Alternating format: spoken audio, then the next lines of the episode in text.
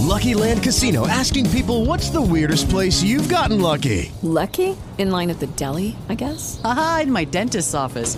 More than once, actually. Do I have to say? Yes, you do. In the car before my kids' PTA meeting. Really? Yes. Excuse me, what's the weirdest place you've gotten lucky? I never win and tell. Well, there you have it. You can get lucky anywhere playing at LuckyLandSlots.com. Play for free right now. Are you feeling lucky? No purchase necessary. Void where prohibited by law. 18 plus. Terms and conditions apply. Website for details.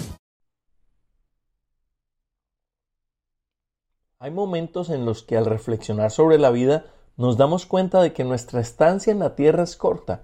Especialmente esto ocurre cuando reconocemos que la madurez o la vejez han llegado sin nuestro permiso y que al tiempo y que el tiempo ha pasado rápidamente. Por otro lado, las historias que escuchamos de otras personas cuya vida se ha terminado nos ponen a pensar en la fragilidad de la vida. Así, estos dos elementos confluyen, la brevedad y la fragilidad de la vida. Ambos para dejarnos saber que estamos de paso en este mundo y que algo más habrá al final de este recorrido que llamamos vida. Por lo tanto, si lees la Biblia con detenimiento sabrás que se nos recuerda que no importa nuestra etapa de la vida, un día más de existencia no está ni prometido ni garantizado. En la carta de Santiago, capítulo 4, versos 13 al 15, dice lo siguiente. Ahora escuchen esto. Ustedes dicen, Hoy o mañana iremos a tal o cual ciudad. Pasaremos allí un año, haremos negocios y ganaremos dinero. Y eso que ni siquiera y eso que ni siquiera saben qué sucederá mañana.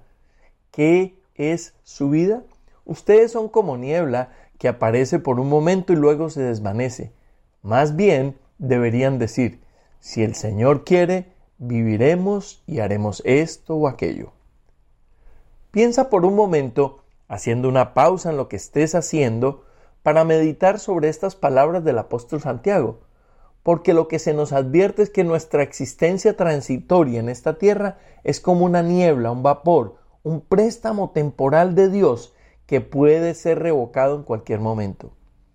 Por lo tanto, te pregunto, ¿qué estás haciendo con tu vida en este tiempo? ¿Qué planeas hacer en el futuro? Bueno, ya sea que tengas muchas actividades y compromisos en el presente y grandes planes para el futuro, recuerda siempre alabar, exaltar, agradecer y honrar a Dios por darte la vida, por permitirte vivir un día más y por sembrar en ti sueños y esperanzas para el futuro. Un cristiano auténtico sabe que está viviendo una vida temporal y que su verdadera morada eterna está en el cielo. Este debería ser el enfoque más preciso que cada hombre y mujer de Dios tendría en su mente y corazón, es decir, vivir con la certeza de que honra la palabra de Dios, no como un ser perfecto cuya cualidad está reservada exclusivamente para nuestro Señor, sino como alguien que ama a Dios por sobre todas las cosas y que ha aceptado a Jesús como su Señor y Salvador personal. Escucha bien, cualquier día pudiera ser el último.